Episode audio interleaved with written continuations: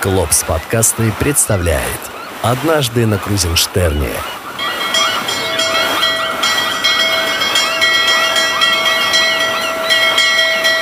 Рассказывает капитан учебно-парусного судна «Крузенштерн» Михаил Еремченко идем мы как-то на Крузенштерне, но это такие яркие события. Я могу перечислить кругосветное плавание Крузенштерн 2005-2006 год, трансатлантическая экспедиция 2009-2010 э, год, Олимпиада в Сочи 2014 год, парусная Черноморская регата 2016 год. Ну и вот последняя тоже трансатлантическая экспедиция, которая 2019-2020 э, год. Но это, понимаете, это все очень интересно, это очень познавательно. Каждый год Крузенштерна — это событие. Да, и жизнь э, на судне, она, с одной стороны, однообразна, а у Крузенштерна, так как э, Крузенштерн посещает такие вот мероприятия, да, именно яркие какие-то, и парусные гонки, и регаты, и заходит в регатный порт. Жизнь наполнена ярчайшими просто событиями.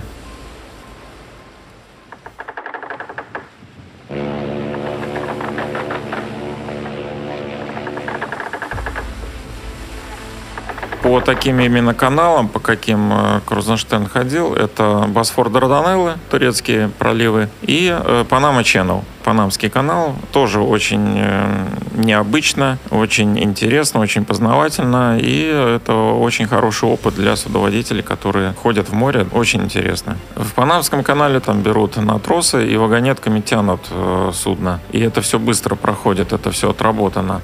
Точно так же было и в Босфоре Дарданеллом. Турецкие проливы, у них свои правила. Э, суда, у которых мачты выше 55 метров, идут в сопровождении буксиров. И также по длине ограничения, также э, эти суда сопровождаются буксирами. Э, в случае необходимости просто их можно будет задействовать, толкнуть, чтобы не приводить к каким-то аварийным ситуациям. Были такие моменты до той поры, пока мы не, немножко не укоротили, ну или, можно сказать, сделали топы мачт, они у нас выдвижные, как раз чтобы не было никаких опасности задеть мост, э, который э, пролегает через турецкие проливы. Когда мы уже укоротили, такой необходимости не было.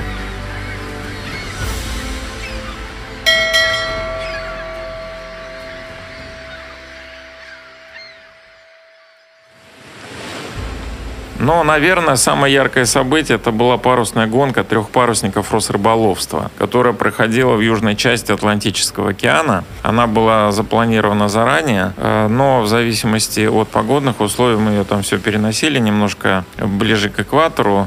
Но сама гонка э, прошла, наверное, на траверзе Рио-де-Жанейро. Нет, Монтевидео. Выбрали мы определенную точку, чтобы эта точка была удобна и для Паллады, и для Седова, потому что Седов спускался с севера на юг, и, естественно, для Крузенштерна. И в определенный день мы встретились, была назначена точка старта и обозначена 200 миль, приуроченная к 200-летней годовщине открытия Антарктиды э, двумя русскими мореплавателями Беллинсгаузеном и Лазаревым. Все это символично очень. Гонка началась в такую, можно сказать, даже спокойную погоду. Парусники стартовали, и в дальнейшем погода стала ухудшаться. Ветер усилился до 22-25 метров в секунду. И вот в таких э, штормовых условиях гонка, можно сказать, заканчивалась через сутки. На Крузенштерне Вовремя убрали мы паруса, это было в 3 часа ночи. Это тоже все отслеживается, и у каждого судна есть своя градация, до какой силы ветра э, судно может использовать паруса. Это для того, чтобы не сломать сами конструкции мачт и рей. За всю гонку мы не порвали ни одного паруса. На Палладе, я знаю, там было разорвано 8 парусов в общей сложности. А изначально мысли были такие, что первым должен пересечь финишную линию э, парусник Паллада, потому что легче, потому что изначально строился как э, гоночный парусник, поэтому я вот думал, что это будет именно так. Но э, оказывается в океане все по-другому. Легкие парусники зарываются, а вот именно тяжелые стальные парусники, как Седов и Крузенштерн, они идут спокойно, ровно, э, выдерживая достаточно большую скорость. Ну и так получилось, что через сутки Крузенштерн пересек финишную линию первым, вторым был Седов, а вот